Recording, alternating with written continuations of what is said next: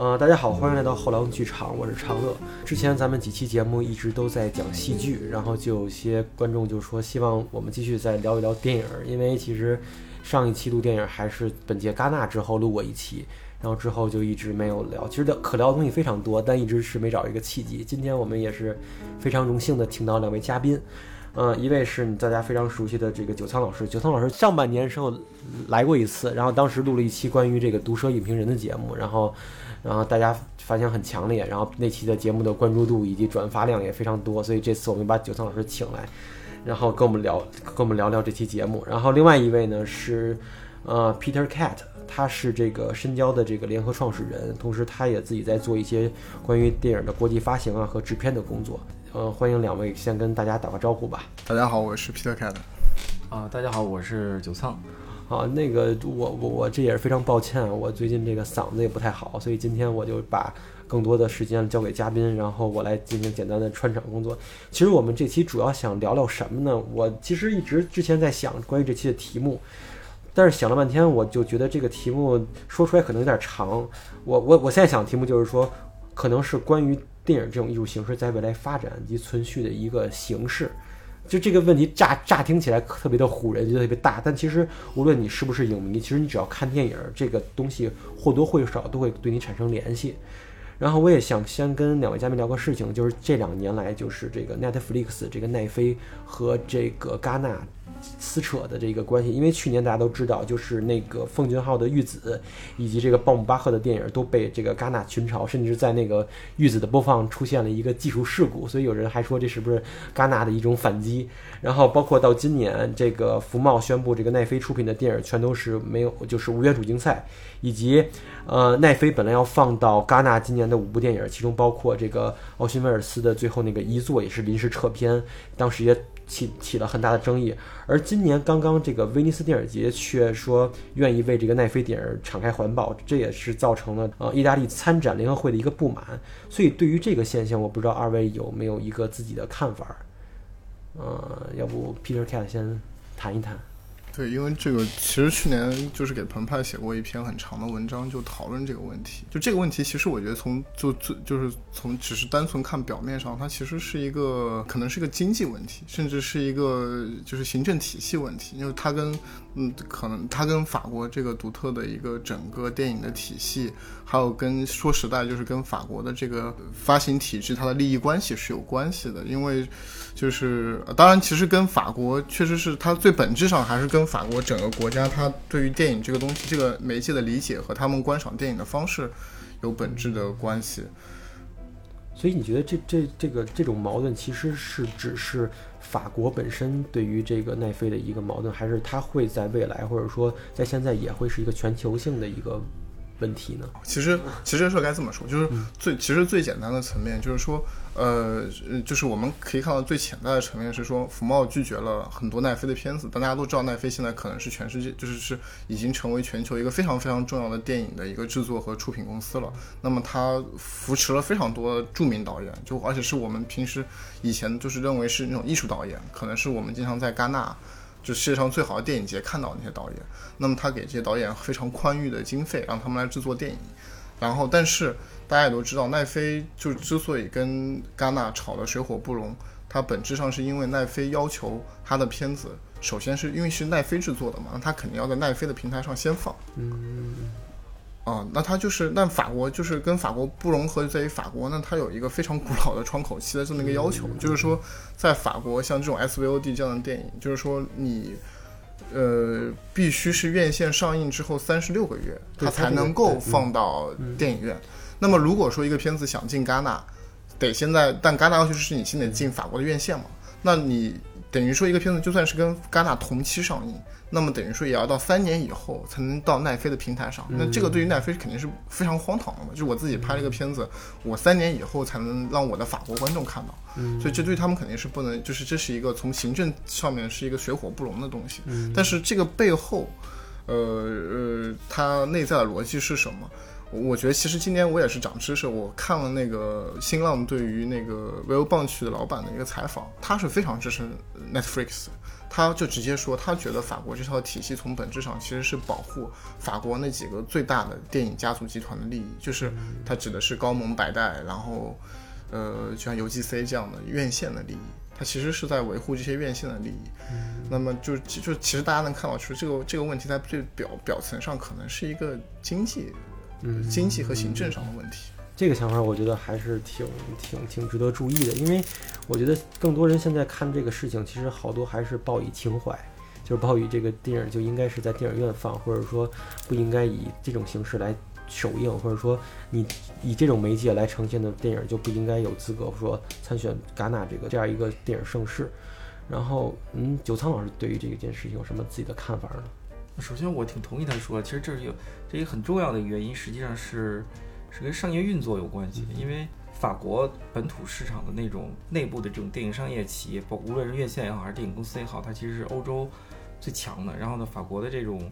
就是对电影的投入也是对比欧洲各个国家，它也是最最大的。所以它肯定它有一部分已经固有的这种传统势力是是受到支持的，而且是受到保护的。就是你为了保护这种。传统这种传统观念、传统势力的这种固有影响，它肯定要对抗。在比如说，在在咱们的眼中看来是比较先进的一个东西，它肯定要是对抗。因为你你那个东西侵入进来之后，原来原先的这个运作模式，包括商业模式，包括其他的一些内部的运作模式都要改变。它可能这些法国的这些这个体制公，它可能这些公司它可能要花很长时间才去适应这个体制，可能就竞争不过，比如说那些比较新的互联网的影视。做互联网视频出身的，或者互联网这种影视出身的这种这种企业，但是，呃，我因为我上次我记得我还说说过另外一点，就是其实它潜在的也是一种两种不同美学观念的一种一种争执。就这从这个角度说，其实你很难说谁是正确的，谁是错误的，它只不过是就是两种不同的观念的一种对撞。因为因为我总感觉就是说，比如像奈飞这样这样的影视制作者，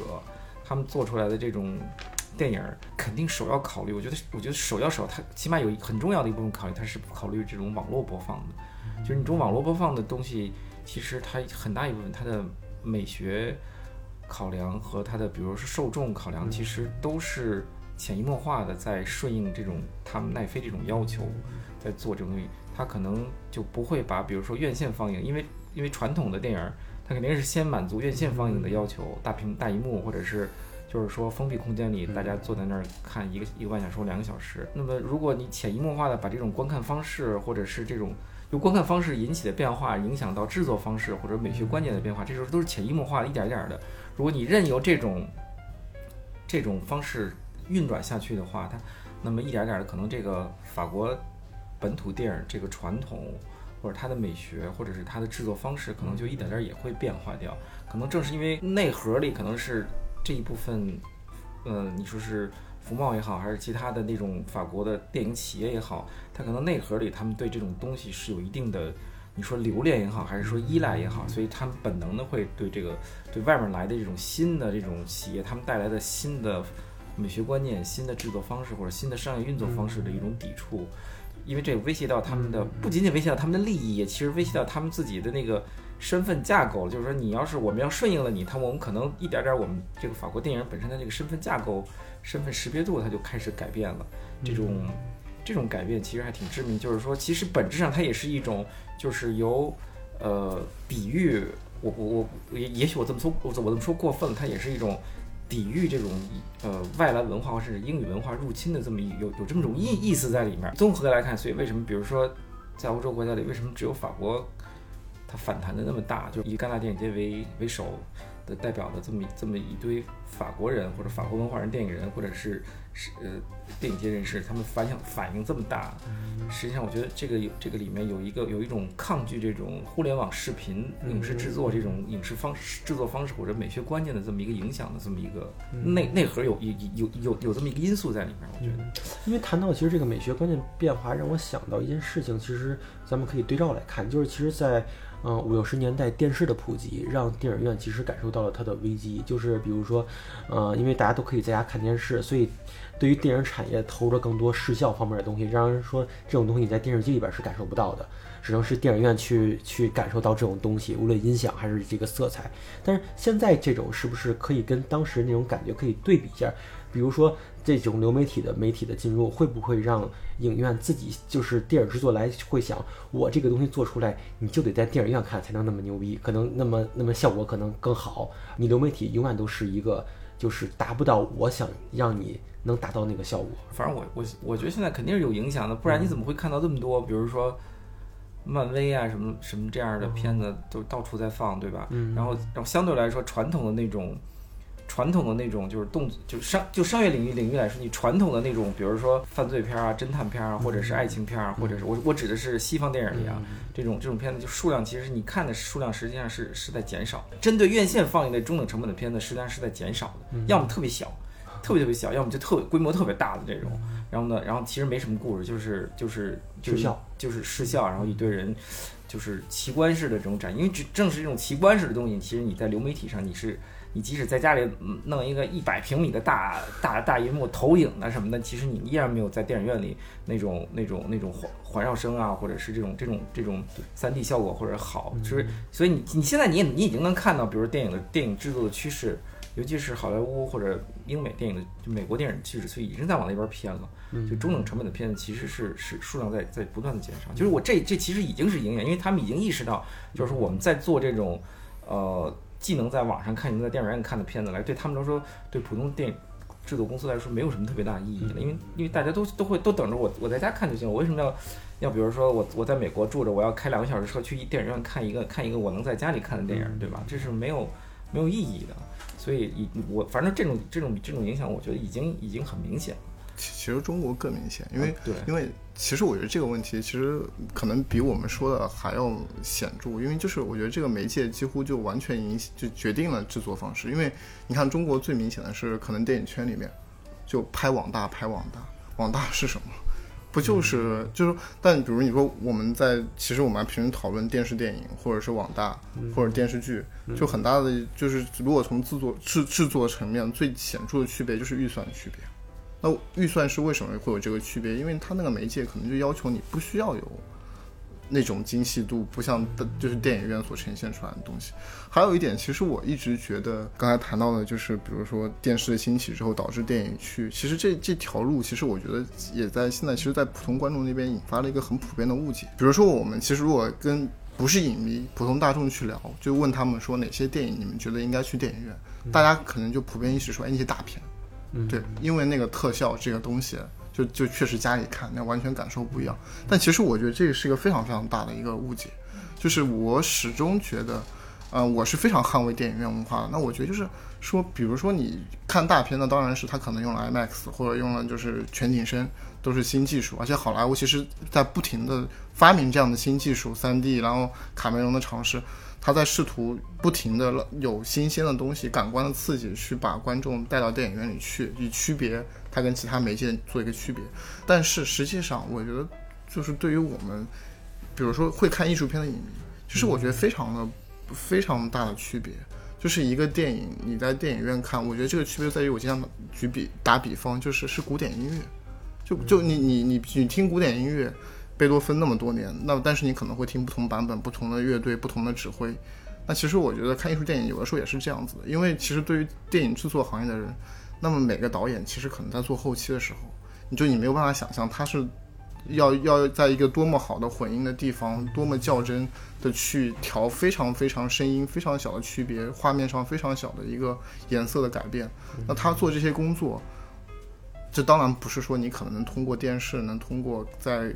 网上你看一个非常小的 iPad 上看一个电影能看出来的，对吧？反正我就一直很想去纠正的一点。对对，其实我觉得就是现在就是因为从奈飞牵扯到这个问题，其实还是相当复杂的，它是有各个方面的角力，以及包括就是需要考虑方面也相当多。所以我觉得现在可以把这个问题拆解一下。首先，我就觉得说，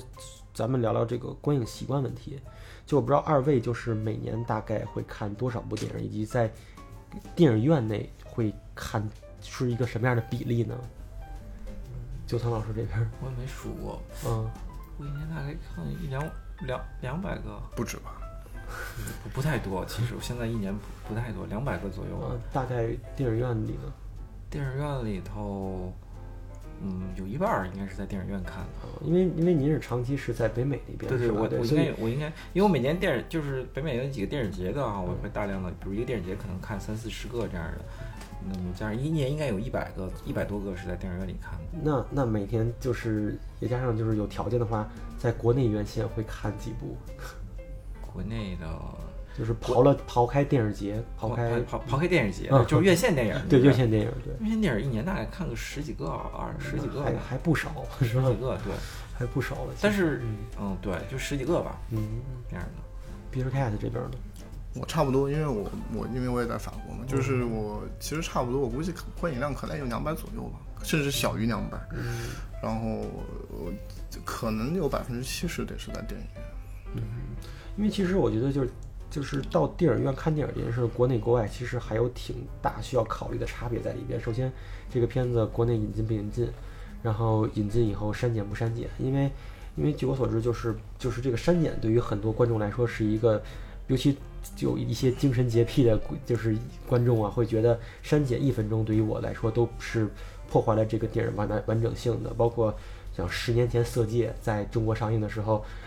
被删减了大量非常重要的东西，然后包括前两天那个《小偷家族》上映了，也剪了一部分。所以二位怎么看？就是说这个片子是说能在我们中国上映，即使删减了，我也会支持呢？还是觉得这个片子只要有删减，就我宁可去等蓝光，或者说等下载，也要去第一次观赏它时候保持一个完整性？这个东西二位是怎么考虑的？我肯定百分之九十就不会看删减的呀，哦对吧？就是说，因为你不知道它删删成什么样儿，因为总归一个电影它是有个整体性的。你比如说，哪怕你比如说一个一个一个电影，它有它有自己整体的美学考量，比如说，就是就它有一个导演的意图的，或者是创作者意图的一个还原性，对吧？就是之所以它要剪成最后那个样子，那每一部分肯定都是都是有它存在的必要的。就是对于对于这个导演来说是有存在的必要，就是说，就比如说相相对来说比较呃专业的这种看看电影人来说，就是说我不是说这东西好还是坏，但是我要我要尽量去贴近我导演的或者创作者的那个意图，对吧？你你你你把这个比如说一堆东西都删了以后，那我我怎么知道他的意图是什么呢？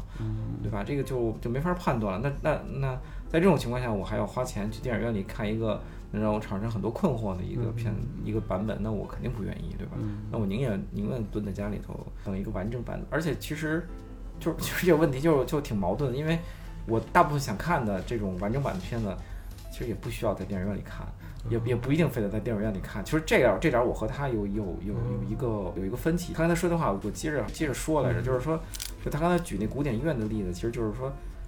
呃，是古典音乐是那样，但但是你所以你看，你古典音乐在现在世界上影响，它不就变小了吗？对吧？对吧？就是就没有影响了，就就就有影响，但是这影响它有它肯定没有，比如说流行流流流行歌曲、摇滚乐，甚至是一些口水歌的影响力大，对吧？因为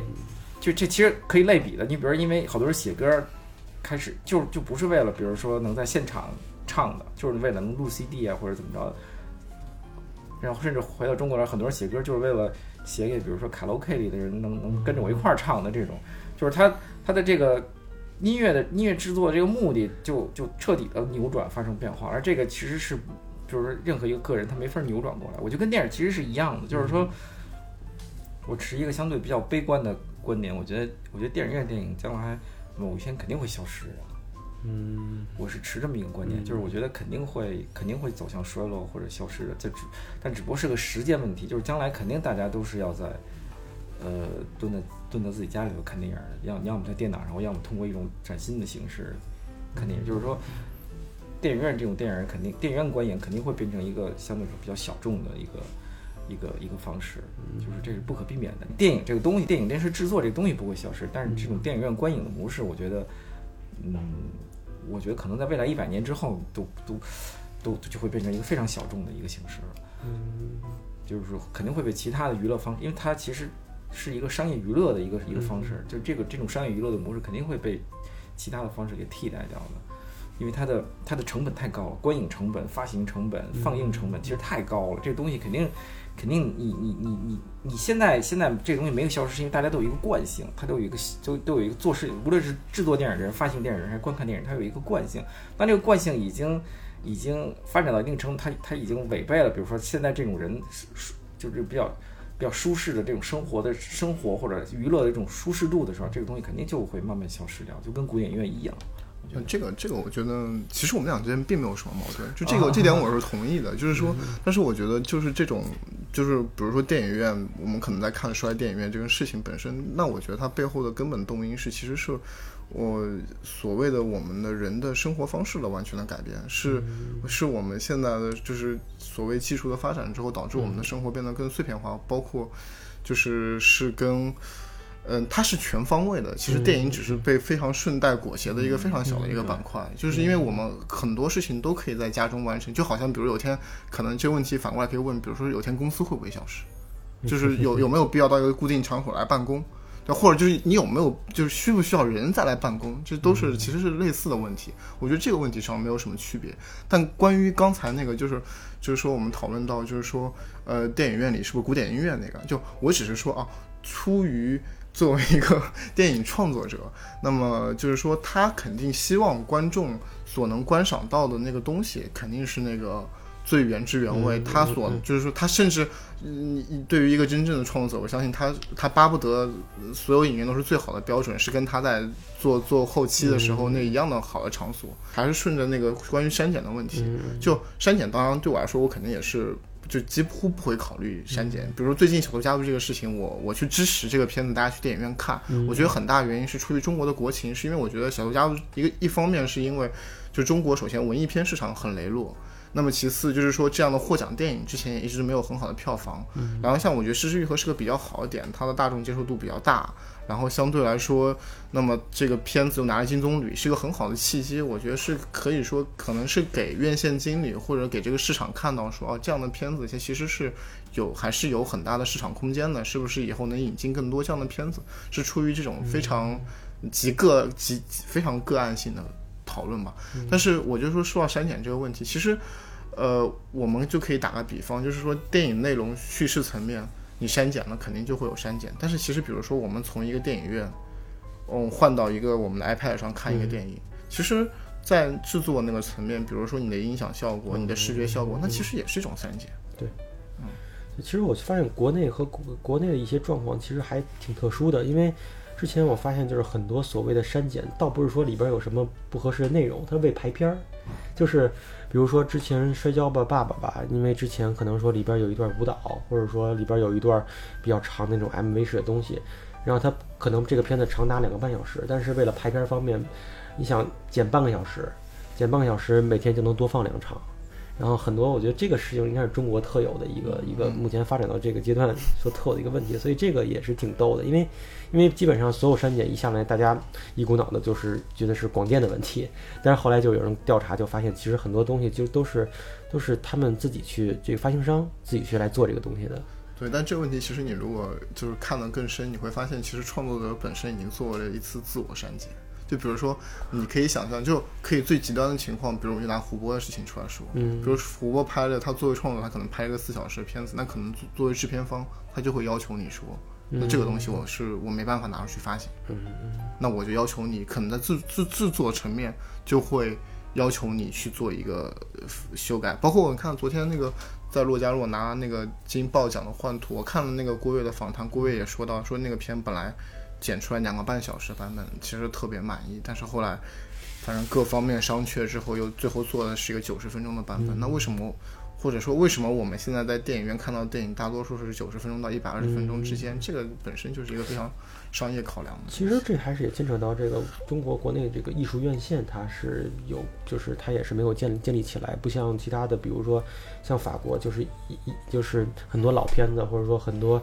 嗯，二轮、三轮的片子都可以一直在放，大家可以找。但是国内好像大家更倾向于去商业院线来看电影，很少这个感觉。艺术电影在国内处于一个亚文化的一个状态，就是包括这次《小偷家族》，我我不知道多少人会是因为金棕榈，是就是普通观众会因为知道什么是金棕榈而去看这个片子。你觉你们觉得就是这个这这种噱头，这种艺术电影所贴上的标签噱头，对于国内的这么一个观影环境来说，有就是很很重要吗？会真的会影响到几千万票房吗？这个东西？好像好像那个，我看《小偷家族》第一版第一版海报上上面就写了一个，就既没提导演是谁，也没提那个是不是得金棕榈，它上面就写了一个在日本什么破了多少多少亿票房嗯的一个艺术片儿。嗯就他那个海报就就写这样的，你在海报上我记得看不到导演是谁，嗯。完全看不到导演是谁，也也也也没有提，也没有金棕榈票，也没提他得不得奖，就是唯一的，就从你从这一点儿考看，就是说，就是其实对于他这个片子开始上映的时候，嗯。其实片方最担心的就是要把它就就就这东西太脱离群众了，嗯。去艺术电影化，对对对对对，就是说标签化。对对，就是就是，因为因为好多年以前，也不是好多年，就几年以前有有有发行商或者制片人跟我跟我说过，就是说他们其实测算过，就是比如说呃，比如说在在全国嗯呃一二线城市里能掏钱去看艺术电影的观众到底有多少人，嗯他们有那么一个大概的数，那数字其实很少，很少很少。非常少。嗯，对，包括前几年对那个《聂隐娘》获得了那个最佳最佳最佳导演吧，嗯，回来以后票房也是很惨，是吧？六千万，那个其实更可以包装成一个张震啊、舒淇的一个对一个武侠大片的那种模式，但其实观众还是要看内容，还是要看它是一个什么样的片子。对吧，但是但是就是说，就他们比较忌讳，就是你在宣传的时候就已经脱离群众了，就是你在宣传的时候就已经把它把它拔高到一个，比如说只有某某一部分人才能看懂的电影，就邪不压正。他们刚开始发行的时候，他们也特别特别忌讳说这个，说这片子是，比如说某些人是看不懂的，他们。特 特别特别忌讳说这一点，发行方非常担心的一点就是说，这片子发发出来以后，写影评的人或者评论的人一直说这这这特别高端，就是说需要怎么怎么怎么解读才能看懂这个片儿。其实是片方是特别不愿意听到这一点的。对对，就是就是就宁可把它包装说成一个是彭于晏的一个复仇武侠复仇故事，这样就符合就能吸引更多的人进来看。但就中国观众这样，就你其实他们咱们变相的进入了一个比较反智的一个时代，就是说你你你说任何东西需要一个智力有一定智力层次才能懂的东西，他就观众不爱 不爱看，就知识有需要一定知识一定智力才能看懂的一个片子，观众就不爱看。对，就他们比较担心这个，片方就比较担心这个。因为可能也是受之前那个姜文上一部片子的影响吧，就是大家因为那会儿我记得从观影就是首映之后，就有很多人就是反映，就是那些大 V 啊，什么任我记得是任志强啊什么的，就反映看看的迷迷糊糊，然后后来那个结果也导致票房也不不是很理想，是吧？那会儿，所以我可能我觉得国内的情况还是跟国外的情况还是能。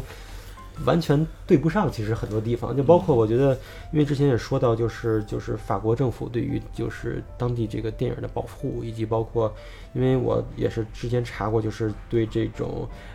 SOVD 的这个窗口期的保护，然后包括咱们其实我不知道二位有没有印象，就是二零一五年在国内市场有一个电影叫做《消失的凶手》，是乐视乐视出品的他，没看过。啊，他当时就提出了要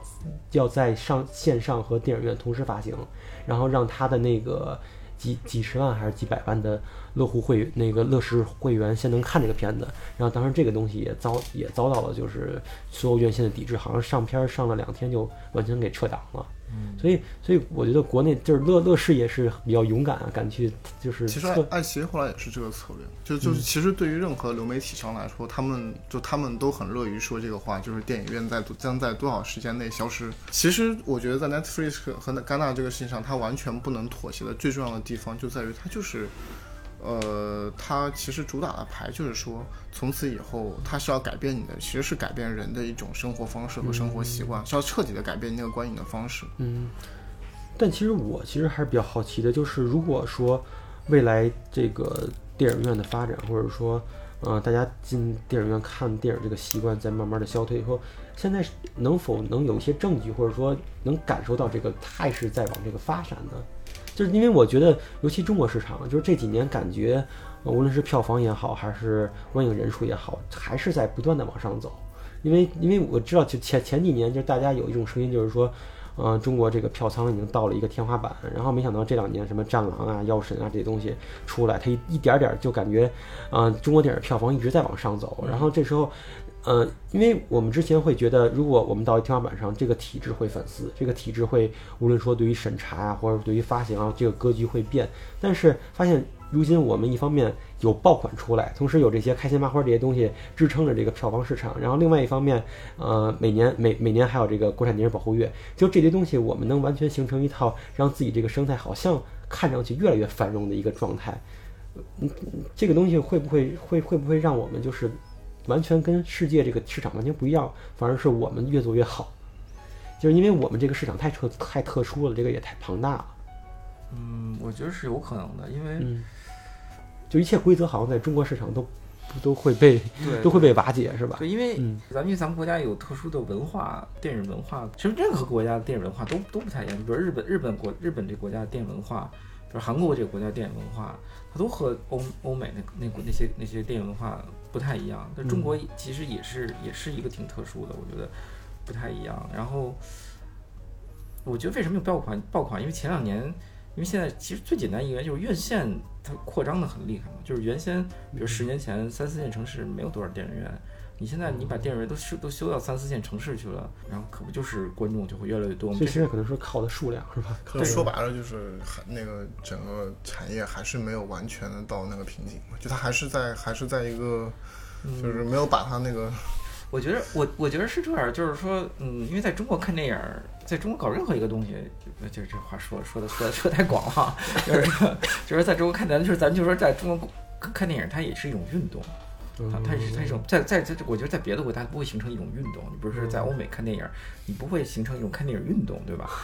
就是在我我觉得在中国看电影就很容很形很容易形成一个一个一个一个一个群众运动式的一个看电影活动。然后呢，这就这就其实这种文化特性，就是就是在中国它有中国人有这种文化特性，就是运动式的，就干什么都是运动式的，就是就是反正你你要你也你也花不多钱，比如说三四线城市一张电影票也就五六十块钱，你花五六十块钱参加一个运动，然后。然后也可以得到很多乐趣。就是它的社交属性还是更强一些。嗯，我觉得这超越了社交属性，啊对，它它是超越了社交属性，这是一种文化属性。嗯就是社社交属性是咱俩没事儿约着，啊咱俩没事儿约着，就是到到电影院去啊，就是看着哎看什么看什么都行，比如说看《爱情公寓》也行，我看《爱情公寓》也行，看《一出好戏》也都行，对吧？嗯但是呢，但是当电当它电影形成了一种群众性的运动的时候，它就是，呃，我就只挑着比如说《药神》去看，嗯，就是就是当尤尤尤其是这个东西，它的它像滚雪球那个新闻效应或者是那种社会效应越来越大的时候，它就它就很容易在群众范围里形成一种运动，就是说我只我只盯着这个片子看。就最早就是就是最明显的是《战狼》，就是就是一个它就是一个群众运动式的看电影活动，嗯对吧？它这这个这种这种群众运动性的看电影活动，我觉得现在就我看到为止，就只在中国存在，嗯没在别的国家都不存在。可能韩国会有一点儿，我觉得韩国可能会有，但是没有，比就是如比如比如比如看出租车的时候，嗯可能大家会形容一个形成一个运动，对吧？但是我觉得在在中国特别明显，而且现在大家都有这个意识，就是说我要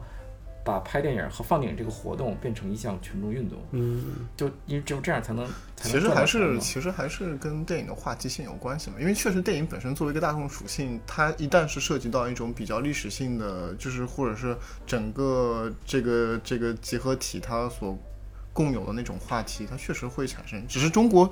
呃，不止于此，就是说好像除了《战狼》啊，像《药神》这个是明显话题性是很明显的，但是就是可能对，但是但是但是我我我我能想到，你比如在美国，比如说你嗯放一个 The Post，、或者放一个那个那那些比比较有社会性的片儿，或者像那年那两年讲什么金融危机那些片子，就是他会把这个片子，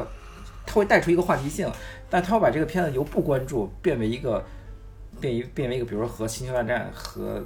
和漫威达到一个相同的程度，但但是它但但它但但但是它不会不会不会不会达到这个程度，就是说你你原来是一个是一个不大的片子，比如说原来做的不大，它会会把一下把它顶到那个程度，比如说像一下就干掉了干掉了同档期的其他的，比如说商业片子，比如说咱们打个比方，比如可以干掉，比如狄仁杰什么乱七八糟这种，他把他同档期的片子都干掉了，只剩他一枝独秀的这种，其实就就就。就就超越了那种社会话题性的那种那种，它可能是由社会话题性起来的，但是它发展到后面，它其实超越了社会话题性这个这个高度，它达到了一个比如说嗯，就全是全民运动就是每个每个人都得去看一下，得知道一下这个事情。对但你觉得这种东西，其实，在创作上它是有偶然性的，还是它在之前？因为我觉得《红海行动》是明显借鉴了之前这个湄公河行动的这个这个成功，然后来打造这个东西。然后它和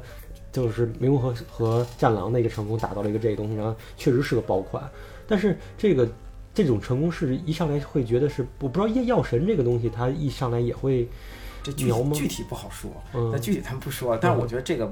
呃，作为创作者来说，这肯定是有意识，它不可能是无意识，就全肯定是有意识的。嗯就是说，而且是，呃，是是一堆是一群聪明人，嗯是一群聪明人做的事情。就是说，就是说是这样，就是说，我觉得在中国电影创作电影电影行业里，就是说，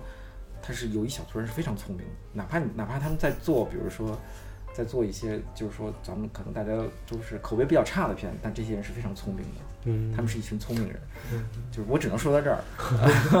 因为对，因为咱们在比如说，就我有个想法，就是说，比如说这种口碑炸裂的片子，如果真的像咱们这样，也是说和奈飞那种情况出现，就是说咱们也同时在嗯电脑里看，同时也可以在这个院线里看，大家会不会反而是为了您所谓这种运动感而进涌进电影院，而不是说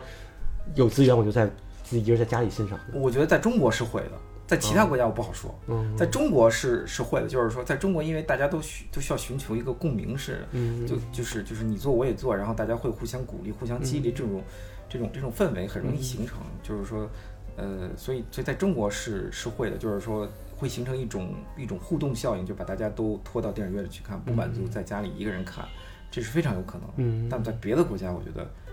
啊、我没见到过，我是没见到过。嗯，因为我觉得其实说现在就是谈到这个大荧幕和小荧幕，我觉得还有一个问题就是，嗯、包括我一些同事就反映不愿意去电影院看电影，原因是因为周围人太烦了，就是就是有时候我不知道二位在国内院线和在国外院线观影的时候有没有其实非常明显的区别，这个观众素质啊，玩手机的呀，打电话的呀，这种感觉是不是比较明显呢？这肯定啊，但这跟就就中国在其他方面跟那个是一样嘛，其实也没没有我可能得说一句挺有说一句说一句反话，就是说我去普通场看电影的时候，我觉得普通观众的素质比电影节的高？比比我去媒体场的时候素质要高。哦媒体场那个太对，太就是太说，对，就是对，就是说我因为因为我去普通场看，你看昨天我去看那个呃一出好戏的时候，嗯我觉得那那个那个一出好戏上座率非常高，就是进去我觉得那那厅里大概百分之八十的是百分之八十，我去那厅是百分之八十的上座率，是一个很大的厅，是一个巨幕厅，本人发现，我觉得大家都看得非常专心，没有一个人除了除了我看两次手机，没有一个人在看手机。但是但是相比起我我我去好多媒体场的，我发现我发现大部分媒媒体场就是很多很多这种专业观影人士反而在反而是这样，他们是不是有一种姿态，还是、就是、我也不知道我也有一种审审审视的态度，就是我也不知道他们是是在干什么，反正专业人士反正是看 看手机的特别多，看手机的、打电话的都挺多的，嗯聊天儿的什么的。其实我觉得大城市的中国观众其实可能会好一些，一二线城市中国观众素质没有大家想象的那么低，我觉得。因为还有一个就是一个比较正向的一个一个事情，就是比如说，呃，就是年初上映那个《头号玩家》的时候，因为里边有太多的那种可以引起人共鸣的彩蛋了，然后大家就会看，比如说看高达出来了，大家欢呼啊，这种情况下，就是这种这种方式，你们觉得就是说，呃，大家出现有共鸣的东西，包括看《药神》最后哭啊，这种东西，某种程度上其实也是对于观众的一种干扰。就是对于其他人的一种干扰，但是这种东西会是不是就比那种东西可能会更让人容易接受呢？这个恰恰不是干扰嘛，这个就恰恰是可能我会觉得我我要去捍卫电影电影院文化的东西，其实，嗯，但是也有比较比较，因为我觉得就是有一点是我觉得很明显的，就是说，呃，你说外国电影院里有没有不不文明的现象？我觉得也有，偶尔也是会有的。但是就比如说，我觉得很明显，比如就是看手机这个事儿，看手机这事儿，如果你在法国院线里看。后面绝对会马上有人非常明明确的指出你这，当然国内也会有，对，国内会有。但是但国内就是可能不那么普遍，是因为可能很多人都这么干，他他不会觉得好像电影院是需要这个这个是一个必须的东西，比较具有自觉性嘛，还是应该？就是还是就是就是全方位的，就是没。但是但是我觉得也也可能是真的，就是现在大家对于手机这个东西绑定的太太。我觉得其实这个话题跟刚才开音老师说的，就是中国特有的那个电影运动是有关系的。为什么呢？我是觉得就是说。呃，电影运动的，就是中国会有所谓这样的，就是看电影变成一个运动，它的本质是，我觉得是电影这个媒介，它在中国整总整整个社会文化里面，它占据的那个位置，其实比较复杂，甚至比较含混。就是说，我觉得中国可能是在政治上，它相对来说，它缺乏一个非常公共的一个论域，反而电影其实在某种程度上提供了这么一个。一个非常群众性的大的一个东西。嗯但是如果在西方，可能看电影这件事情就比相对比较纯粹对，它可能要么是跟一个艺术有关，要么就是一个非常一次性的感官消费行为，嗯它很有针对性。它比较个人化。在其实其实其实，在西方，比如无论在法国还是在其他国家，你觉得看电影是一个个人化的行为，就是我想看我就去看，嗯。或者我感兴趣我就去看。呃，但咱们中国其实，我觉得从很早，甚至从从四九年以前就开始了，就是看电影就是一个一个一个一个运动，就是说，比如我们抗日的时候拍了一堆抗日电影，然后呢，它它就变成了一种一种，就是说大家都必须去看，就是宣传手段吧，主要还是对，啊就是这个说的比较 你说的比较直白，你说的比较直白。然后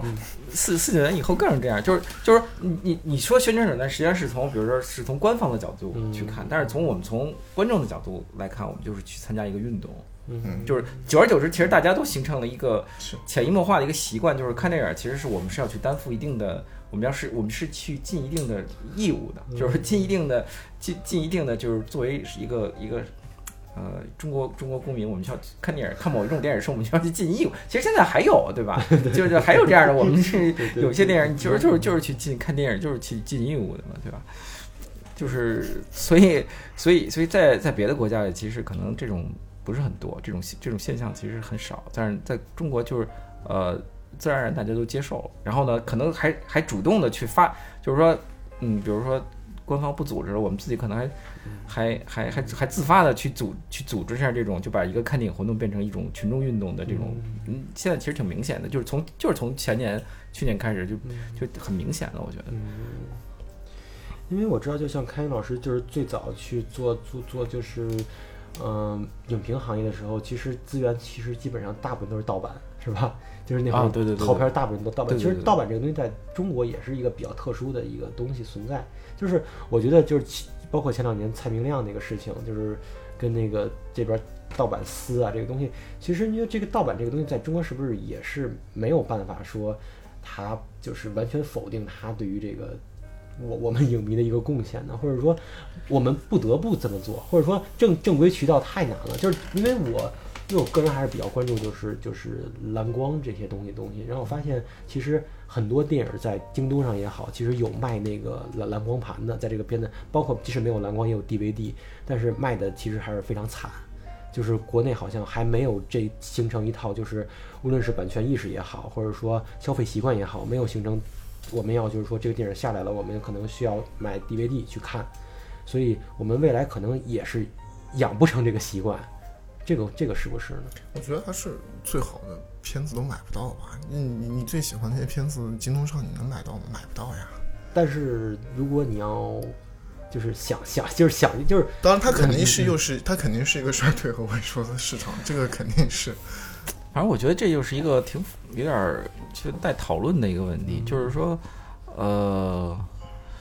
它它的问题的根源在哪儿？不在于它是不是盗版，而在于就是说，呃，一个一个文化产品，它的那个它的价值该如何体现呢？对吧？就是说，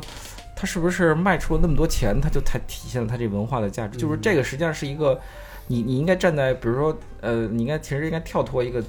一个一个资本主义或者是另外一个某个主义的这个立场，就站在一个高度来想这个问题，就是说我我创造出一个文化产品，那么我该如何传播它？然后呢，如何实现这文化产品的价值？嗯你该怎么判断它呢？嗯这个如何判断这个东西呢？其实没有这没有一定的标准。那么，那么站在一个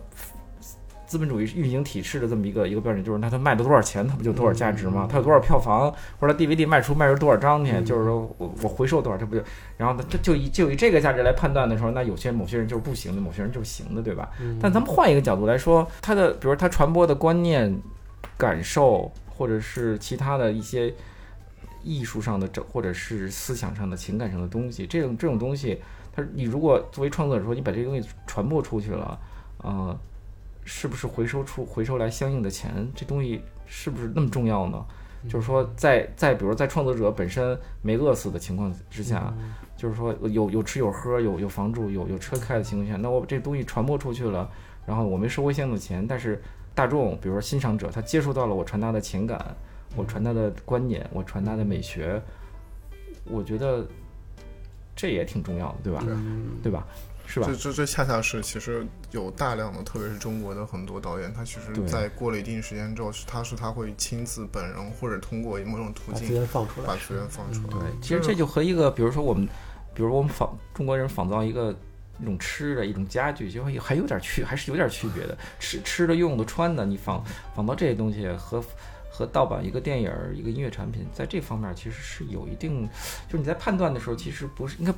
我觉得我觉得应该有有有不同的标准来判断这个问题。嗯其实盗版也是有价值，对我呃，这偷盗版肯定是一种，对可就这样盗版肯定是一种偷窃行为，嗯但是这种偷窃行为，这种盗窃、这种盗窃、偷窃行为，就是在中国，它是不是它产生了？我我我个人觉得哈，它产生了呃文化意义上、思想意义上的积极的正面的价值。中国依然现在有这么多拍电影、会拍电影的人，嗯然后有这么多人，比如说也也走出走走走出国门外，比如说在戛纳、在威尼斯、在各种电影节拿奖，这些人都离不开这些盗版影视作品或者网上下载影视作品的影响。没有，因为在咱们一个咱们比较现实，在咱们这样一个一个环境下，呃，各种各样的因素导致我们看不到世界上最优秀的，通过正常渠道我们看不到世界上最优秀的电影作品。这个，那么我们只有这个渠道可以看到，然后它可以，它开启了我们的，比如说智力上或者感性上或者各种各样方面的那种、那种、那种、那种、那种感受的嗯感受的途径。我觉得从这方面来说是是是是积极的。嗯当然，我也很理解蔡明亮，因为因为蔡明亮他生活好像比较艰难。对，但是其实这个问题，我我我关于蔡明亮这个问题，我其实还真的还是可能比较用心的思考。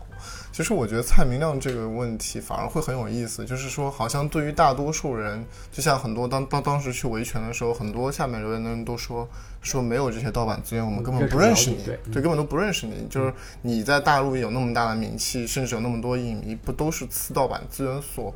呃，呃这就是盗版资源给你带来的嘛？那么，但是就是在这种情况下，他依然要这么出来维护这个东西，经济利益当然一方面，但我觉得其实呃放到我们今天这个话题下，其实还特别合适，就是说。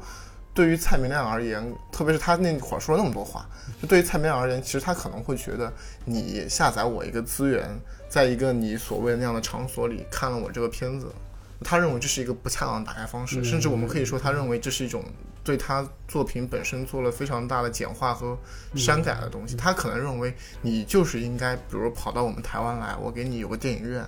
对吧？那个环境里给你放。所以其实你会发现，蔡明亮对电影的要求里面就本身带有电影院这个属性。嗯他非常强烈的在维护这个东西，他非常要求你非常注意力集中的，在一个很黑暗的环境里，然后能够看到那么好的音电影音响，就是，但我觉得这个事情其实，嗯，我觉得从这个层面上来说，我觉得嗯无无可厚非，就是就是这是一个创作者对他自己的那个生产的那个产品，他要求你用正确方式打开它。他可能认为盗版是错误打开方式，即便你喜欢，你可能喜欢的也不是我想让你喜欢的。我觉得，我觉得你可以套用一个电影来解释这个现象，就是就是《小偷家族》这电影儿，你可以你就可以解释这盗版现象，就一 一家人都是一家人都是小偷，对吧？但是这小偷组成的家庭还是挺不错的，对吧？就是就是就是就是就是，是正面的，就是比比比对对对，他比这这堂而皇之非常虚伪的，就是这些人，这些人比比比比外在的那些那些人有又更可爱，然后呢更讲情感，嗯尽管他们是站在一个道德伦理、站在一个法律正义的角度，他们完全是呃没有任何争辩语义的处在一个处在一个被告的被告的位置上。但是你你不能否认，当他撇开这一切之后，在情感上你你是咱们是站在他们认同他们的。其实这跟盗版是一个道理。我们不能把这东西老是以一分为二，就是还要一分为二的看这个东西。因为其实如果把咱们这个话题稍微拔高一点，我觉得还是让我们就是重新去思考，就是电影的本体究竟是什么。因为我们知道，就是呃，无论是卢卢米埃尔在最早是在咖啡厅放那个火车进站，他就给这个电影定义定义了它的这个公众性、它的公众属性，以及跟别人分享的那感觉。然后，呃，因为它是一九呃一一八九五年。而其实，在一八九一年，就是爱迪生发明的那个活动电影放映机，则是另外一种私人的观看的一个模式，就是比较注重个人体验，因为它是有一个孔嘛，从那里边来观看的。其实一个人看，就是他那个他那个只能一个人看决决定了你只能，比如你你看完，下个人接着看，就是一个就是就像是我们现在其实像 VR 是吧？其实有点像就就是 VR 对 VR 那个东西，所以所以这这两种模式其实，嗯，也是大家所想讨论的未来到底是什么样的一种该观影方式。特别好玩，是我正好是就是七月份的，就不是就是青岛有个 VR 的活动。其实我之前对 VR 这个东西，嗯就我可能我发现我自己还是挺保守的人。就我在那个那边是一个专门的 VR 影展，就青岛有个 VR 的影展。然后我那其实是我第一次真的比较大密度的、亲密的跟 VR 做做做接触。那当然，我就看完之后，我得出感想就是这东西，哎，就就就没啥必要吧。就是说，呃，我就它是一个特别典型的，我觉得是爱迪生那个模式下的东西，它就是一个，因为你，嗯，当然他可能现在有那种交互性，几个人一块儿玩那种，但是，但是就是说大多数还是一个人，你得带一个特别重的东西，首先，就那个在观感上让我觉得特别不好，有些是呃你得站着，就特别不好，就其次就是它其实。让我觉得它其实是一个又不是电影，又它就是它有点带有游戏思维，但它又嗯，就是就就电影和游游戏和电影都不搭的一个东西，就是说它可能还强调一定的交互性，呃，但它又它的交互性远远不像游戏来的那么自由，嗯，就是其实是一个很不伦不类的东西。然后我个人觉得这个东西之所以我非常不看好它，是因为我个人觉得就是说我们去电影院看一个故事，其实。呃，就它跟就是很多人都会觉得，比如游戏是不是电影的那个延伸？嗯我一直是觉得这完全是两回事儿，因为我觉得游戏很重要的一个维度是它强调的是你进入一个虚拟的世界，但这个世界里面你有就是你是一个自由的操纵者，你能够就是它带有非常强的主动性，啊，但它又是虚拟的，它它可以实现一些现实生活中你实现不了的事情。但这个主动性，我觉得是非常重要的一个本质属性。那我觉得电影其实，我觉得从最原始上来说，它还是一个听故事，还是一个讲听就听，你是非常被动的，你是就听故事。其实我觉得这是两种人非常不同的需求。嗯，就是说喜欢玩游戏的人，他可能也喜欢看电影；喜欢看电影人可能也喜欢玩游戏，但不是说我玩了游戏我就不再需要看电影，这其实没有什么关系。那我觉得 VR 就是属于一个，嗯，他两个都没有特别认清楚自己，哎，我觉得，嗯，我稍微有点跑偏了。对，没没没没没没 跑偏。我觉得，我觉得，我觉得，我他说这 VR 这事儿特别好，因为，因为我因为我觉得好多年前就是好多人就说 VR 这东西可以弄电影啊什么之类的，我觉得，我觉得，我觉得就就就跑偏了。为什么呢？就是他们就说这种话的人，其实他都没，嗯，他其实不太懂电影是个什么东西。就电影其实不是让你觉得这东西是真的。嗯，就是就它不是以以此为目的的，就是它不是说我要还原，所以所以我觉得就是我放句放个大话，我觉得李安那片就拍的特别蠢嘛，就是那个就那个那个那个那个那个比邻的中场比邻中场就是说特别他他他自己也也也晕了，就是说电影这东西其实它不是说让你看。就是就我还原真实了，它这东西就这电影就就就就得一百分了。它不是这样的，因为因为因为其实其实电影有一个恰恰有一个有一个有一个很关键的东西，它就是它要它一定要虚，就是说虚构一点儿一点儿东西，就是说你一定要你要留给这东西一个虚构的空间在那儿。就是说，它既是它既它在它在影像上它有一个不可否否认的客观性，嗯，但是它如果作为一个娱乐产品或者一个一个一个一个大众文化产品，它你一定要留给它很大的一个虚构空间，这东西才能存活下去。然后，但是就 VR 这个东西，甚至它极大的压缩了影像都这个影像的虚构空间，所以这东西它其实是不是离电影越来越近，它是离电影越来越远。就这个东西，它是不可能做成一个电影的，因为你你你你真正去做 VR，你就发现，就是说你要在 VR 的状态下，你去虚构一个东西，实际上是它难度是乘以嗯乘以好多好多倍。对设计的，对对对，它要乘以好多好多倍，这东西就就把创作者给累死了。就是说，那你最后你只能是你只能是带着 VR 是吧？然后然后重新体验一遍，比如说我。体验一下我我去到海里啊，或者怎么着太空什么的，就这有意义。你说带你那你说带着 VR，比如说走参观咱们办公室，那我戴眼镜戴我直接参观你们办公室 不就完了吗？我为什么戴着戴眼镜参观你们办公室，对吧？就是这就是一个挺扯的一个事儿。他其实做这事儿的人，他其实不，他其实懂技懂这技术，懂 VR，但他其实说这话的人说这种 VR 可以代替电影的东西，可以用 VR 拍电影，就是这种话的人，他其实不懂电影是什么东西。所以我觉得 VR 这种东西其实更像是一种在游乐场里边的玩意儿，就是。那种东西，它它它不能成为一个，就是说以后主流进电影院，大家一人戴眼镜，这不太可能。或者说在家里欣赏，可能会一它更多的还是体验的一些东西，它不不不是对他说一个就是刚才凯英老师讲的嘛，就他其实就是他讲究的还是就是说，似乎电影是不停的求真，就是要要把那个就它那个内容就像个真实的东西。但但这个其我我当时我也是嗯两电影我至今都没有看，当时我但听别人讲我就写了一篇文章，我觉得就是这个电影的这个求真意志本身是一个可能是一个很虚妄的东西，它其实这个东西是有问题的。是个假命题。对，就是这个这么去理解电影是有问题的，我觉得。不过我 VR 刚才其实我们应该讲的就是，对，就是说提到的就是两种模式嘛。那么两种模式其实就还是要回到刚才，就你其实是你前面就长了你前面提到那个观点，就是说很多电影院的时候，我们就是说，比如说大家看电影，就是说。呃，有人看得很激动，然后是不是互相干扰？但我觉得这其实恰恰是一个电影院它非常重要的一个功能性，就是我我我我我这几年其实一直在反思，就从托尼厄德曼那个事件之后，我一直在反思这个问题，因为就是托尼厄德曼就是一个非常疯狂的疯狂的，就是戛纳出现了非常疯狂的情况，就是就是说就是说就是全场都在鼓掌，就是在大家看到他唱歌那段，就全场在鼓掌。就当然，就这个其实好像以前黑泽明在哪部片子里，他其实有就他有这么一个设定，就是一个就片子里他直接是那个就是演员对观众说：“你们能为我鼓个掌吗？我现在要做个什么事。”但就当时就是他用黑泽明就说：“他说欧洲观众就真的会鼓掌，然后日本观众就就全部坐在那边，就是。”就是是我我是觉得就是托尼厄德曼他当时在戛纳那种情况，他就是说他跟观众之间达成了一种极大的默契和共鸣，以至于就是大家会这么感同身受的参与其中。就这个可能是我们有的时候看戏剧，好的戏剧会有有有这样的情况。那么呃，但这个结果就是很显然出现了一个很疯狂的情况。那年大家也都知道，就是在《燃烧》之前，托尼厄德曼拿了场刊第一名，然后就是就是评价特别好。然后这个事情特别有趣的是，就是回到国内，就其实跟今年《燃烧》有点像，就是说大家很多人就觉得，哎，就不怎么样。比如开心老师是非常有名的这个片子的反派嘛，但是但我倒是还不是说先讨论这个片子好还是不好，我是我其实觉得非常有意思的是说，我很想知道是如果中国有机会上映这个片子，大家坐到电影院去看和这个看资源，就是所谓的我们现在小荧幕，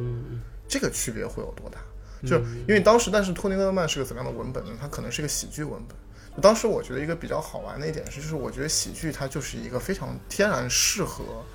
呃，是一个很社会性的，天然适合要一群人。就你比如看喜剧，其实那个片场如果有人带着笑，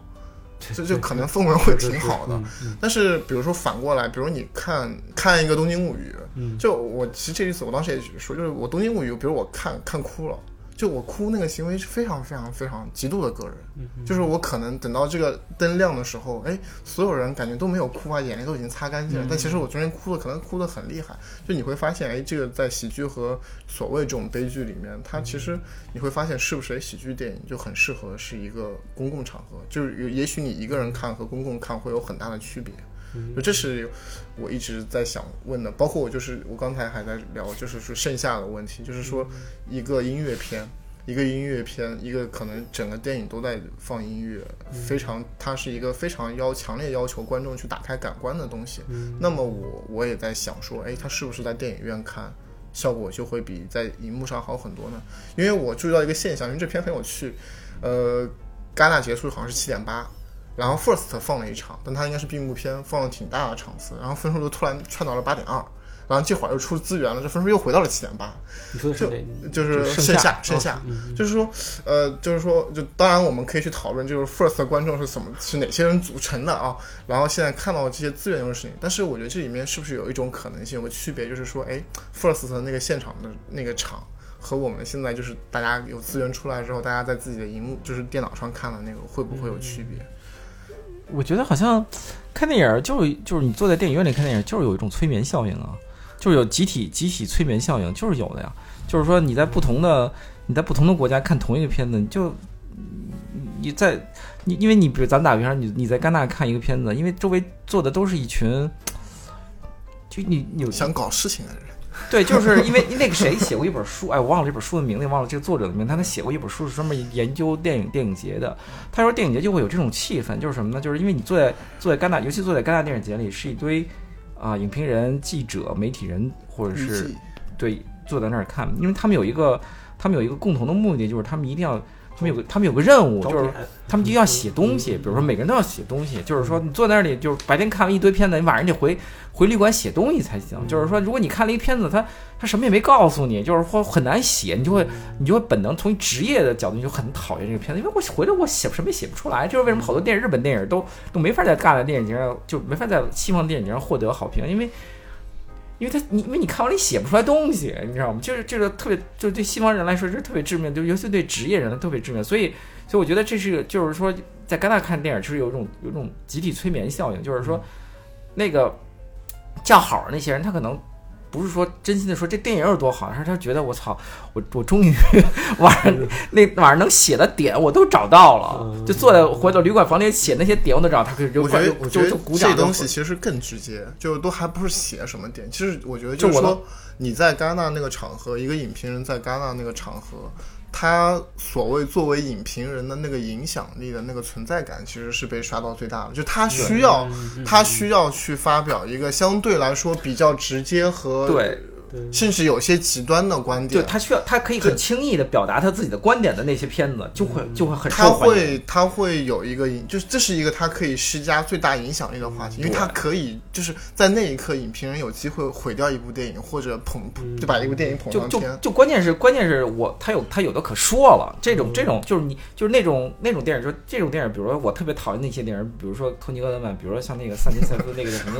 那个那个 那个无爱可诉，啊，无爱可诉，我特别讨厌这种电影，就是说，就是他他没有给你看任何新东西，但是他但是他让看电影的那些想表达自己意见的人有很多可说的，你就这种就是这个就托尼·厄德曼不属于这种吧？也是，我觉得也是，，我觉得托尼·厄德曼就是还是很诉诸于，就很多人就是喜欢，就是他很诉诸于他那个情感，还是就是他就是咱这具体例子咱们不说，哦但是我 但我但我是但我是有有有这种效应，但这种效应其实是有传染，就是是可以传染的，在在一个电影院里是有对对对。是有这个共情催，我觉得我觉得叫共情催眠，就是说你在电影里看电影，就是它有这种催眠效应的，就是说有某某某几个大咖坐在前排的某几个大咖开始哈哈哈笑或者咔咔鼓掌，那但周围的人马上就被传染了，对吧？就是尤尤其是那些带有偶像崇拜情节，一看我靠，这是那谁开始鼓掌了，我靠，那我也鼓吧。就这种人，这种人是非常多的，这种人非常多的，所以所以它导致了一个一个片子，其实是在媒体场放映的时候，它它可以。有一个有一个很轰动的效应，有那么几个人可以带出很轰动的效应。其实剩下的人其实都被他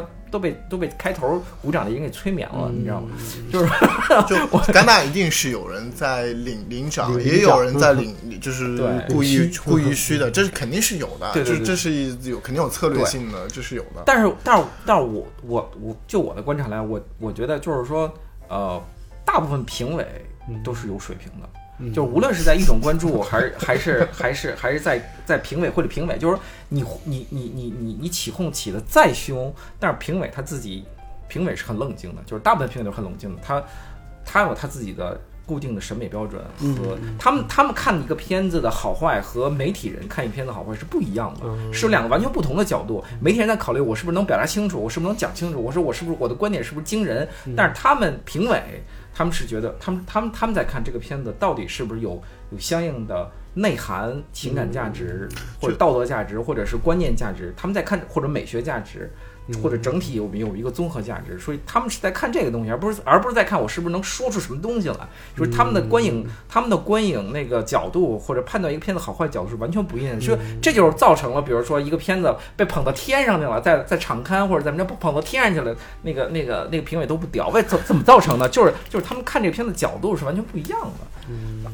我这个就是我就是我强就是常年跟那个开英老师对对掐，这个肯定这个肯定是不对的，他这说的，然后，但这个就是跟今天这没没什么特别大的关系，就是因为我能找出太多的例子，就是说可能你也很喜欢，觉得非常好的电影，就评委根本不 care，而且而且就是那些评委水就是跟我 跟我喜欢不喜欢没有关系，不还是很有关系的，你是你的经验达到了这样的一个判断，就就跟我喜欢某部片子没有任何关系，因为我喜我也可以喜欢很一些很烂的片儿。你比如说，我就我我肯我当然我肯定不可这个，能喜欢这我当种片子。然我当然不是指这个意思，就我也可能喜欢一些就是水准不太高，就我个人看着很喜欢，但是我我觉得我是说从一个客观的角度来看，，你这个不客观，就关键问题是你不跟我跟我我我的意思是跟我的喜好没有关系，就我我我我不能说我喜欢某个片子好，我我当然就就是对吧？我不是说我喜欢西红柿首富，西红柿首富就该得金棕榈，这是不可能的呀，对吧？不是，就这个关系不大，这个就 对啊不，说不说了，这个私但其实还底下我觉得还是就是刚才提到，就是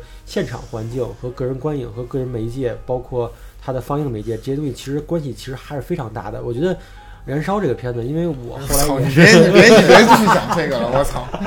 所以所以彻底跑偏了所以所以所以还是还是还是比比差异比较大的，因为因为到最后，因为我就想，因为之前看过一本书，就是保罗谢奇乌塞有本书叫《电影之死》，啊这本书是那个马丁斯科塞斯所续的。然后它里边提到了一个关键，我觉得现在看来其实有点矫情。他提到一个叫原影像的概念，就是说，其实我们每次看这个影像的时候，都是都是让这个影像在流失过后打了折扣之后呈现给我们的。他那他那个他那个吹毛求疵到了一个就是说，呃，每次胶片放映的磨损值，它会造成这个影响。甚至我们在看电影的时候，因为我们不可能不眨眼。就是我们每一次眨眼，其实耽误的那微秒加起来，可能这个电影我们错过了五秒钟。就是他以这个标准，他以这个标准来说，就是说我们其实是永远达不到就是这个创作者最初的那个版本。其实他要这么说，其实创作者也达不到，创作者也需要眨眼啊。就是看的多嘛，就 看得多就把眨眼的地方给补上了。所以，所以我觉得现在就包括刚才我们也说，就是其实现在观众他其实也慢慢的，大家也不太在乎这种所谓的原影像流失不流失。我我在我在电影院看。一个水平，我家里边其实已经流失了一部分了。我学 iPad 看又流失一部分了。我换换一个坏耳机看又流失一部分了。所以这个东西你们怎么看？就是它现在是不是大家对于这个东西要求越来越低呢？就是随着我们生活越来越方便，或者说时间越来越时间越越来越珍贵，以及刚才我就看过之前你们也也在说嘛，就是说这个实用主义和这个效率至上这两个方面，让我们把这个原有的对于这种审美的要求就会在降低，就会在消解。这这个是这肯定的这个是趋势这个这个是肯定的，就是这就就就就就就当代或者说所谓的后现代文化，那一定是就是不断的庸俗化的一个市民文化。那么市民文化当然就是对古典乐为什么越来越小众，对吧？就 这这这个是肯定的。但是我觉得好像是不是应该反过来看这个问题，就是你不能说我这得了得到的东西越来越少，就是你应该看，就是说。其其实为了追求更多嘛，对，就是说有什么方式可以保留的更多？对，就你就反这个问题应该反过来看，你不能说是呃，不能说是因为反正都要损失，那么那么我就破罐破摔，就干脆 干脆手机看就行了，对吧？但是不是这个时代的人，其实比历史上任何一个时代的人，这辈子能看的电影或者说接触的是越多，就是最多你咱们在这个高度你你能看 Netflix，其实你就是省下了刚才就是从美国大农场去电影院两个小时，那他可能在家里就看了两部电影，嗯，就这这这个是这就是就是这可能是一个膨胀的。但但问题也会就是嗯包括很多人之间对书籍，就是说，包括看看手机什么，就是说，你与其说你可能这辈子可能只能看一千部电影，但是一千部我反复看，我好反复琢磨。但我有吃这个东西，琢磨我这个我这一年能看能看十万部电影，或者说怎么着，这个东西其实我觉得也是个人选择不同吧。不是，我觉得，我觉得刚才 P Peter K 老师说了一句，说了说了说说了三个词，三个字特别好，就是说，就是我们其实是没法阻挡的，我们在处在一个呃碎片化的时代，就是所有东西都是碎片化的，这这个趋势你是你是阻挡不了的，就是因为呃嗯，就是因为你你你拥过来的各种东西越来越多，其实人就感觉自己知道的越来越少，嗯，对吧？就是就是人的人有一个人有一个，就是你如果你你准备在一个正常社会里生活，你不准备跳到一个荒岛上去或者怎么怎么着的独居什么之类，就是你社会给你的压力就是我要知道的东西越来越多也好。那么我只能是花那，因为一个人时时间是有限的，一个天的时间是有限的，我只只有二十四小时，还有花八小时睡觉，嗯，就是说我不可能把所有的东西都从头到尾的知道一遍，那么我只能是，我只能是把这东西的最主要的部分抓住，就完了，就完了。然后呢，他对他可能是因为这个，这这就是我们这个后所谓后现代社会和、和前现代社会、现代社会和前现代社会的区别就在这儿。前现代社会就是因为因为大因为因为他们接受信息的渠道特别少，嗯所以他们有有有时间，比如说以很慢的速度看完，比如说普鲁斯特的《祝你似水年华》，对吧没？事儿，没没，我没别的书可以看的，对吧？我只能看，我只能就是这这七八大本儿 一页页看下去，对吧？但你到现在那那就不可能了，你只能就像古阿莫一样，就是拿一个 就是就做一电影，让五分钟给你看完了就完了。就是说，其实这种趋势你是没法阻挡，因为咱们现在这社会的生活方式它就是这样的，嗯，就你不可能要求电影跳出来成为。成为一个成为一个独立的、不符合这个时代潮流的东西是不可能的。所以，所以也也正是在这样的一个社会文化趋势、这种这种这种社会运行趋势下，你像 Netflix 这种东西才会出现，因为他们制他们制造了一批电影，就是这种剧也好，电影也好，就是说你你可以比如说只看一一季，你只看比如第一季和和第十集。或者怎么着的，反正你你你也落不下什么东西，然后你可以在中间停下来上厕所、吃东西，或者是给人打个电话、发个短信，然后我们接着再回来看都没关系。或者今天停了，明天明天再看都没关系。就是就是就是它实际上它为你这个碎片化的生活提供了一种相应的观影方式，但这种观影方式实际上被证明，其实我觉得是被证明越来越符合现代人的生活习惯。嗯，影院观影实际上是为了被证明了越来越不符合现代人的生活习惯。那就是实际上它就是矛盾就在这儿了。对，包括 Netflix，它其实最早去做这些根据这个算法来给用户来推荐他们喜好的电影这个东西，这也可能是对对于今天，比如说我们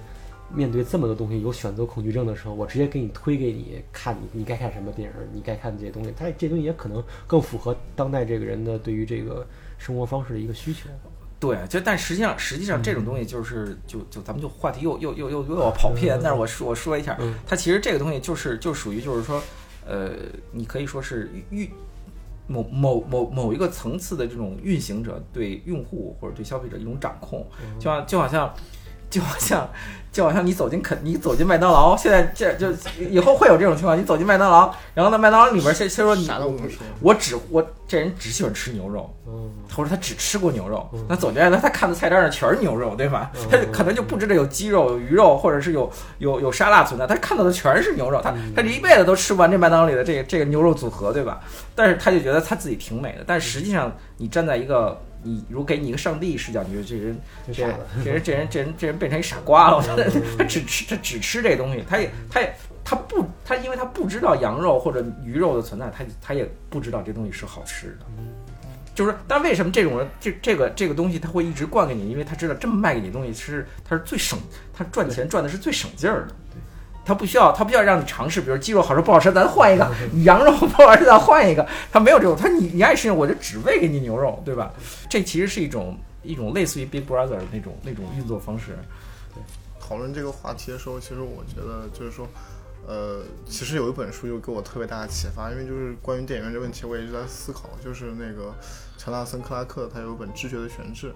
就他其实他那个书里面特别有意思。他当然不是讲电影，跟电影没有关系，他可能是主要是在阐释十九世纪末为什么就是视觉艺术会发生这么大的改变。那么他其实他的一个非常强的一个观点，他是其实是通过注意力这个东西，就注意力这个东西，其实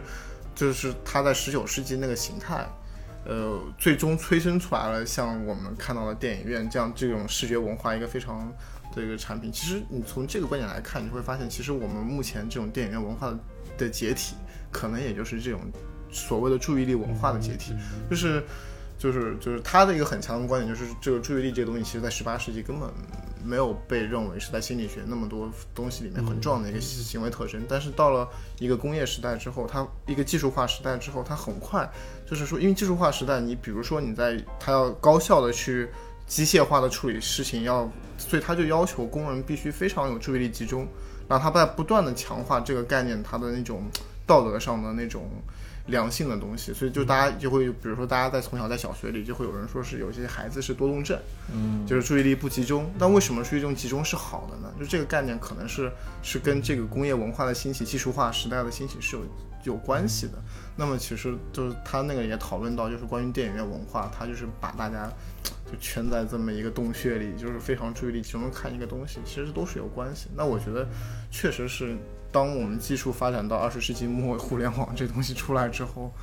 就是确实这种模式完全的解体了。就是今天。但但包括阅读文化的解体跟这个也很有关系。但是我我跟你这个我跟的观点正好不相，正好正好正好正好相反。那我同意你说的刚才说的那，但其实我觉得我我我不觉得这个注意力东西是解体的，实际上是注这注意注意力经济或注意力运作模式被加强了。嗯，他他他就就我解体这个词可能就是说就是那种古那种注意那种模式那种模模式解体，但另外一种方式其实其实是加强升级版了，它对一升级了，实际上是。对。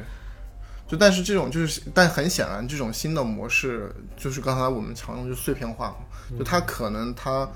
对一个东西的长度，包括它可能短期的在一定的强度很大，但是它其实很短暂。它其实就是可能更强调那种感官性的东西会更强了。其实是我感觉现在碎片化，包括这些东西，包括没有注意力的东西，像更多像是一个贬义词。但其实我觉得这东西其实应该是一个中性的一个一个一个一个概括吧，因为这这取决于你站的。对对，其实就就像你刚才说，比如说，你觉得你为什么觉得中性呢？因为我觉得就像你刚才说的，就是说，呃，为什么人需要有注意力？但是就是可能是受到就是说工业化时代变化的这个东西。但是其实，呃，因为我们包括社会文化一直强调这个东西，你要你要有专注力，包括我们出了很多书是关于如何深度工作的。但其实这个东西为什么就要认定这是一个正向的东西呢？对，当然是，当然是我同意你，是吧？这个 不过 这个问题是这样，就是说，就是说，因为碎片化实际上是是是出于实用目的的才碎片化，就是说，你比如说你在原始社会，就你在你在原始社会大家都没有什么事儿的时候。如果你你坐在那儿看一棵树，它就是一棵树，你会你会从从上看到，你从你作为原始人，他从上会看到树有树尖、树叶、树根、树枝儿，然后它到底下树根儿。但是为什么为什么为什么会碎片化了？就是你发展到发展到现代人的时候，你就会发现这是个概念，就是说不是，就是就看其他部分没有对我没有意义啊，我只看这树上是结了苹果，这苹果对我有意义，对吧？他只只只看到那个苹果了，就说明就是说碎片化实际上是一个。是是一种，我觉得是一种阴谋，就是说这种阴谋，这种阴谋，但但是就是说这个阴谋的其实加者是谁？咱们可以就是就施加阴谋的人是谁？咱们可以有待讨论。但碎片化是一种阴谋，就是它只引导你去关注，呃，你你认为你觉得重要的事情，就碎片化，就就像你拥过来一万件事物，但是你看到的可能都是每一个事物上的那个苹果，你都把它摘走了。其实这是就是。就就这个阴谋，就是实际上是人的理性主义倾向嘛，只是这种理性主义倾向在技术化的时代，它被不不断的强化。对对，所以碎碎片化是这么造成的，就是碎片化其实这个碎片化这个东西其实是，就像他说的，实际上是跟随着这个这个这个资本主义时代到来的。然后包括很多就是哲学上很多很多人其实他的都是在相应的推动了这个碎片化的趋势。你比如说。咱们又出远了，但是你你你比如说精神分析，其实精神分析这个东西其实就是就是就是在推动碎片化，嗯，就是就是就是精神精神分析整个这一套理论，那我这么说，大大家肯定要反对我，但没有我就我说我理解啊，就精神分析这个理论本身就是在推动对人碎片化的认知，它就只关注你一点。就是只关注你，你有你有某一个地方你有问题，他只关他只关注这一点。说你做了梦，他只关注别人，你为什么要梦见那个东西？你为什么要梦见这个东西？他只关注这一点，他把别的东西给你忽略掉了。就是他没他没给你解释你的精神状态是你身体整个的一个部分。但但资本主义需要这个东西。就是它非常实用，它非常实用。就是你要我要解决一个问题，我才能我这个人才能正常生活，才能去干活，才能上班，对吧？就是说才能就是我不能带着一个一一脸的困惑，一脑子困惑去，因为人人困惑是很正常，但是但是但是这种整整体这种制度靠你不能困惑着上班，你你会毁掉你自己，所以你不能困惑，你你必须把这个问题解决掉，然后去上班，去创造价值，去劳动，就是这个它它有这一整套实用主义价值在里它后面呢。行，我觉得今天已经聊得非常精彩了，内容也非常多，所以也非常感谢二位的到来。因为上回九仓老师来，我们也是让他在最后选了首歌，他选的是那个《攻壳机动队》的那个《傀儡摇》。然后这这次，嗯，Peter Cat，你看这边选首歌，然后作为这场九九仓老师选的，你选节目，你选不是我真的是。盛夏里边有没有喜欢的歌呢？我要吃叫啥？那我们就从盛夏里边随便挑一首嘛。我觉得最后那首就关于树的那个歌还挺好听的。就现在能放吗？现在不能放，只是你们节目里在后对对。哦，那也没啥用。